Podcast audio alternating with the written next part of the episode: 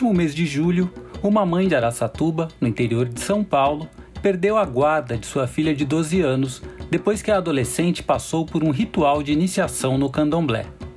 Na cerimônia, a cabeça da jovem foi raspada em um processo de iniciação de um dos ritos desta religião de matriz africana. A ação judicial foi resultado de denúncias feitas pelo Conselho Tutelar da cidade, alegando que a adolescente sofria maus tratos e abuso sexual no ambiente religioso. Uma das denunciantes foi a própria avó da criança, que é evangélica. Policiais militares e conselheiros tutelares foram levados ao local de realização da cerimônia e, segundo testemunhas, houve uma postura claramente racista de membros do conselho tutelar da cidade. Embora a própria jovem tenha afirmado às autoridades de que estava no terreiro por livre e espontânea vontade, uma decisão posterior da justiça transferiu sua guarda para a avó materna. Dias depois, um juiz da mesma cidade determinou a imediata restituição de guarda da adolescente à sua mãe. Exames realizados na jovem apontaram que ela não havia sofrido nenhuma lesão e nem localizaram qualquer sinal de agressão ou abuso. O próprio depoimento da adolescente sobre sua frequência espontânea no terreiro com a mãe corroborou a decisão do juiz. O caso, mais uma vez, despertou o debate público sobre a longa perseguição pública e judicial sofrida pelas religiões de matriz africana no Brasil. Nos últimos anos, líderes religiosos de terreiros de candomblé e umbanda têm relatado ataques e ameaças de traficantes, principalmente no Rio de Janeiro. Na Baixada Fluminense, um grupo de traficantes convertidos à religião evangélica do chamado Bonde de Jesus passou a ditar as regras de diversos terreiros, além de invadi-los para saquear e depredar esses espaços religiosos o fundamentalismo de algumas vertentes religiosas cristãs neopentecostais, que tiveram um crescimento acentuado nos últimos anos, contribuiu para essa atmosfera de perseguição, sobretudo em relação às religiões afro-brasileiras. O Escutando História recupera um dos episódios mais tristes da longa narrativa de perseguição das religiões de matriz africana no Brasil, a chamada Quebra de Xangô, ocorrida em 1912 em Alagoas. Um evento marcado pelo desrespeito, violência e brutalidade, mas que também revelou o poder de adaptabilidade e resistência de crenças ancestrais trazidas por povos escravizados que reconstruíram suas cosmogonias, mesmo sob condições implacáveis de repressão. As religiões do chamado povo de santo são uma marca fundamental da nossa identidade que ainda se encontram em evidente ameaça nos dias atuais.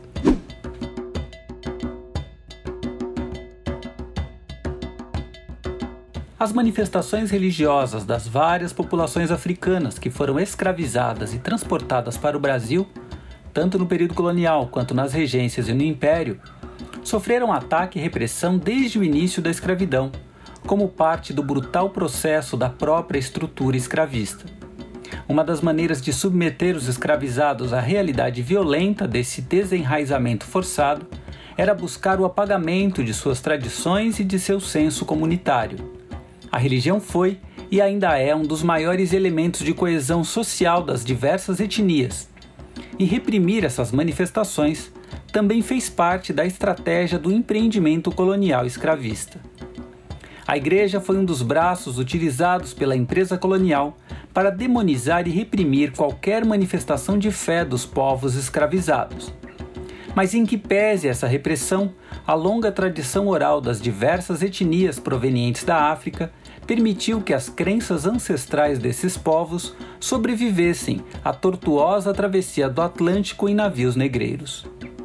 Uma vez estabelecidos no Brasil, esses diferentes povos que se misturaram na escravidão criaram novos significados e reconfigurações de suas identidades religiosas, criando algo novo a partir de sua ancestralidade.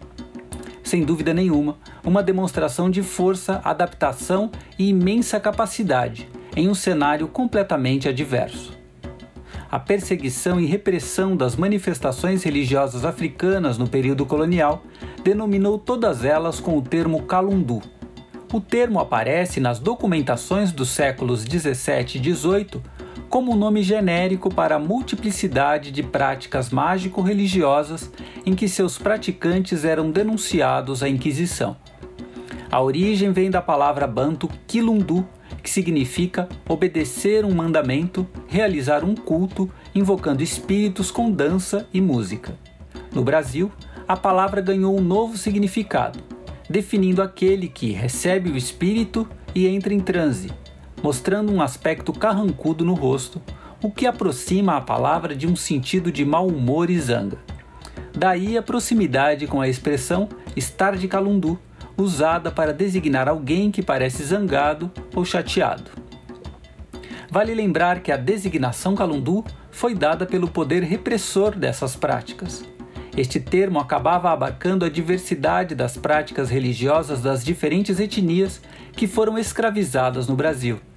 Isso demonstra que toda a imagem negativa das práticas religiosas de matriz africana foi sendo construída ao longo dos anos pelo discurso do colonizador que as perseguiu e demonizou. O racismo estrutural foi um componente essencial nessa longa história de perseguições.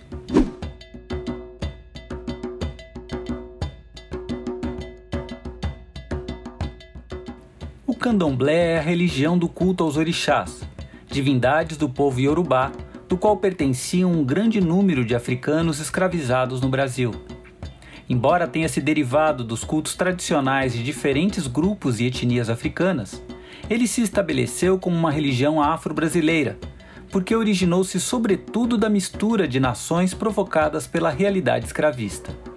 Mesmo com a existência de cultos mais puristas do candomblé que ainda mantém suas cerimônias na língua iorubana, essa manifestação religiosa é essencialmente o fruto do encontro de africanos em terras brasileiras. Os africanos de origem iorubá, também chamados de nagôs, foram denominados no Brasil de nação Queto. A religião dos orixás, cuja origem urbana se localiza na delta do rio Níger e onde hoje é a Nigéria, o Benin e o Togo, misturou-se com o culto aos voduns do povo Fondo da Omé e do Império Achante. Os iorubanos se referiam a esses povos como Jeje, que quer dizer estrangeiro. É daí que provém o nome Jeje, que deu origem ao candomblé Jeje Nagô. A essa mistura inicial de escravizados de regiões próximas veio juntar-se a cultura banto, com populações provenientes das regiões onde hoje se localizam a República do Congo, a República Democrática do Congo e Angola.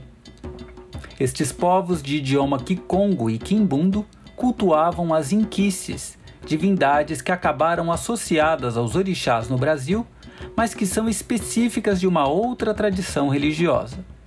Os povos de origem banto eram provenientes dos grandes reinos africanos do Congo e do Nidongo, que celebravam o chamado Manicongo, o imperador e símbolo de força desses reinos.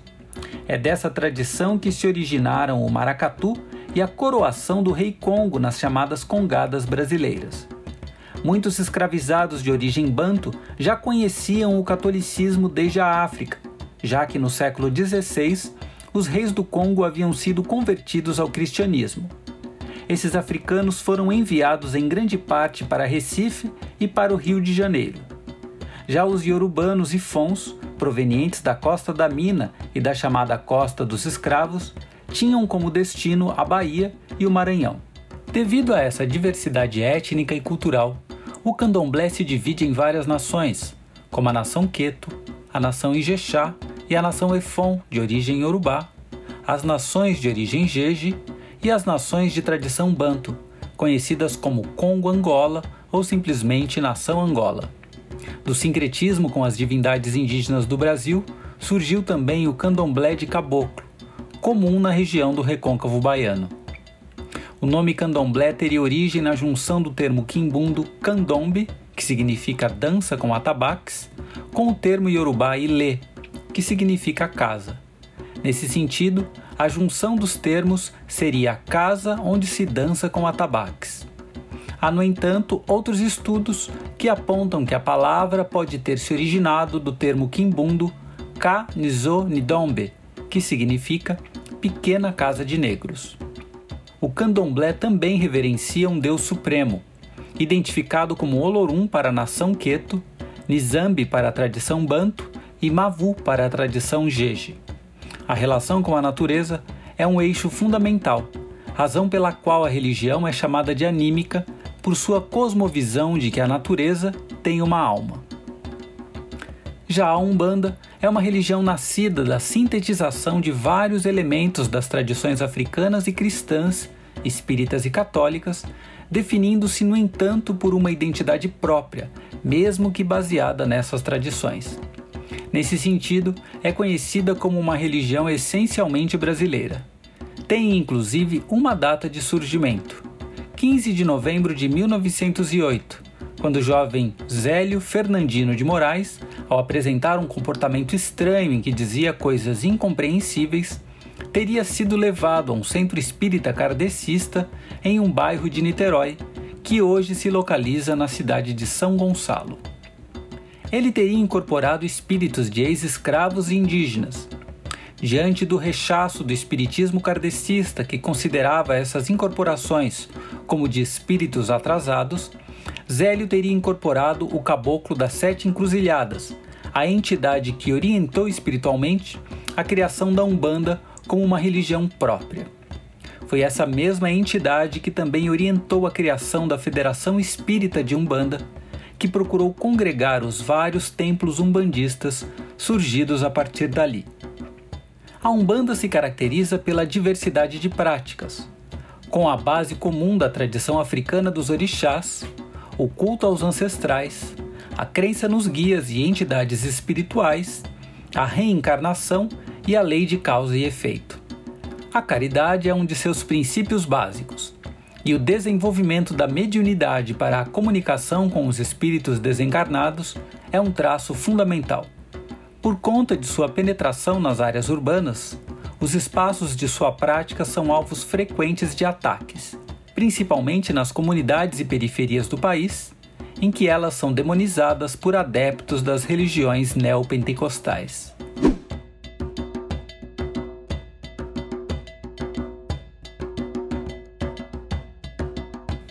Maiores ataques às religiões de matriz africana no Brasil ocorreu em 2 de fevereiro de 1912, em Maceió, Alagoas foi a chamada Quebra de Xangô, ou Quebra de 1912.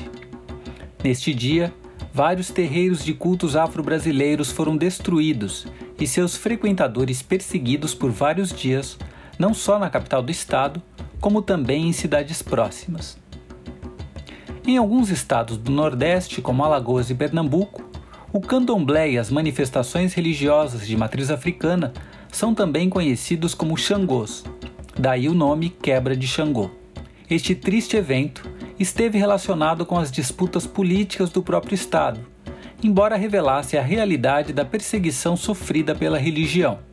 O movimento de destruição dos terreiros foi fomentado pela Liga dos Republicanos Combatentes, uma associação ligada à oposição a Euclides Vieira Malta, governador do estado nesta época. Vale lembrar que a Constituição Republicana já preconizava a liberdade de culto no Brasil, mas os terreiros ainda sofriam perseguição e dificuldade para realizar suas atividades em muitas regiões. O mesmo acontecia com as manifestações culturais de origem afro, como o próprio maracatu, por exemplo. Nesse sentido, as autoridades recebiam frequentemente pedidos de autorização para a realização de cultos e práticas a autorização e garantia dada pelo governador para a realização dessas práticas fez com que a oposição espalhasse a informação de seu envolvimento direto como frequentador dos cultos.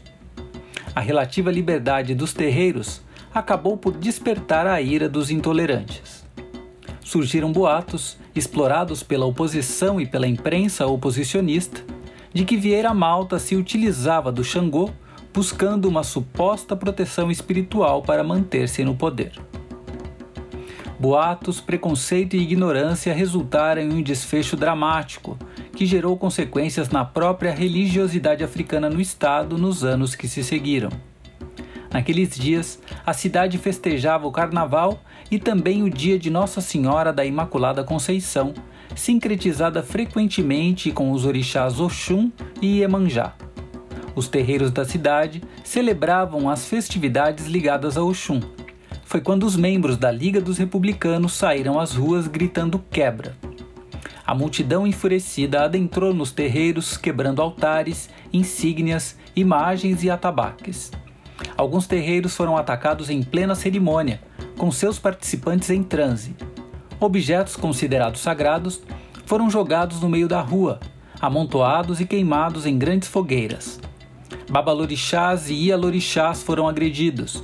Os tradicionais terreiros de João Aristides Silva, o João Funfum, e de Aurélio Marcelino dos Santos, o pai Aurélio, foram alguns dos alvos. O terreiro de Tia Marcelina, um dos mais antigos da cidade, foi invadido por uma multidão e destruído, sendo que a própria mãe de santo foi agredida, junto com outros presentes, segundo relatos da imprensa da época o quebra se espalhou para as periferias da cidade. Como houve um grande número de deserções na força pública estadual naquele período, a polícia fez pouco para reprimir o evento. A destruição prosseguiu nos dias seguintes. Várias imagens e peças religiosas apreendidas foram expostas na sede da Liga dos Republicanos, para visitação e execração pública. Após a quebra de Xangô, vários terreiros abandonaram Alagoas, buscando refúgio em Pernambuco, Bahia e até mesmo no Rio de Janeiro. Manifestações culturais e religiosas de tradição africana passaram a ser vistas com desconfiança e muitas delas interromperam suas atividades.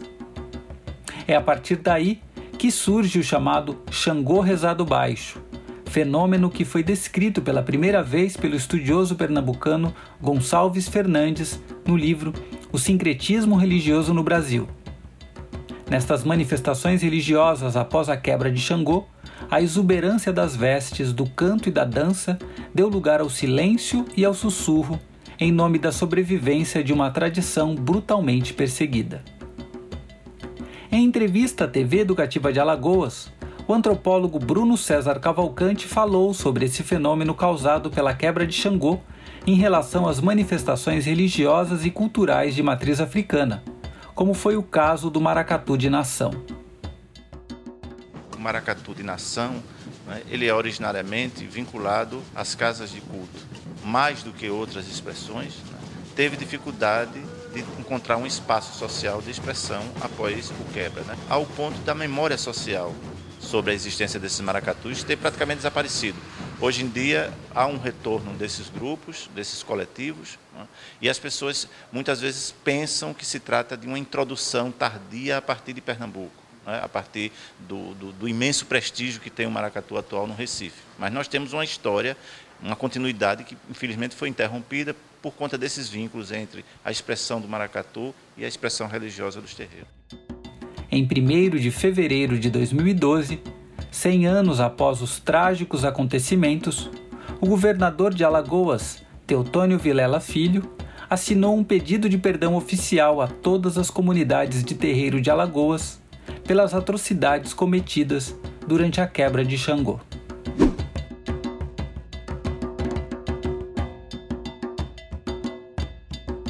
Em 2015, em um debate da Comissão dos Direitos Humanos do Senado Federal, o babalorixá Adailton Moreira da Costa problematizou o próprio termo intolerância religiosa, revelando as várias facetas do racismo, machismo e de outros preconceitos que permeiam a perseguição às religiões afro.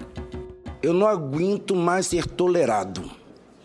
Eu exijo que respeitem minha tradição religiosa.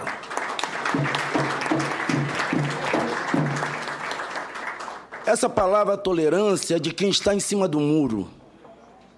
Eu acho que a palavra intolerância religiosa é um, é um sinônimo para um, um, termo muito mais violento que se chama racismo. Eu acho que a intolerância religiosa ela vem travestida de racismo, as nossas religiões de matriz africana, de machismo, de homofobia, de violência de gênero de violência sexual, o que mais a África deve ao mundo. Por que essa naturalização da violência e da violação dos direitos humanos? Porque a liberdade religiosa está em nossa Constituição, dita cidadã, cumpra-se a lei. Em meio às recorrentes notícias de ataques e violência sofridos pelas religiões de matriz africana, há algumas histórias que revelam a resistência contra o preconceito e pela liberdade de culto no país. Em 2014, o terreiro da Mãe de Santo Conceição de Lissá foi incendiado em Duque de Caxias, na Baixada Fluminense. Foi o oitavo ataque ao local de culto, que tinha 17 anos de história. Tiros foram disparados em direção ao terreiro. A pastora Luz Marina Campos, da Igreja Evangélica Luterana, reuniu-se com voluntários para ajudar na remoção dos entulhos e organizou uma campanha de arrecadações para reerguer o terreiro destruído. Ao falar sobre a iniciativa, ela pontuou: Se em nome de Cristo eles destroem, em nome de Cristo nós vamos reconstruir. Em entrevista à BBC, a pastora afirmou que o Cristo que está sendo utilizado para destruir um terreiro está sendo completamente mal interpretado. Encerramos esse episódio do Escutando História com a esperança de que, nestes tempos conturbados, em que as próprias autoridades minimizam episódios graves de perseguição em relação às religiões de matriz africana, os próprios cidadãos possam se unir e fazer valer a sua voz, em nome do respeito e da convivência. Até a próxima!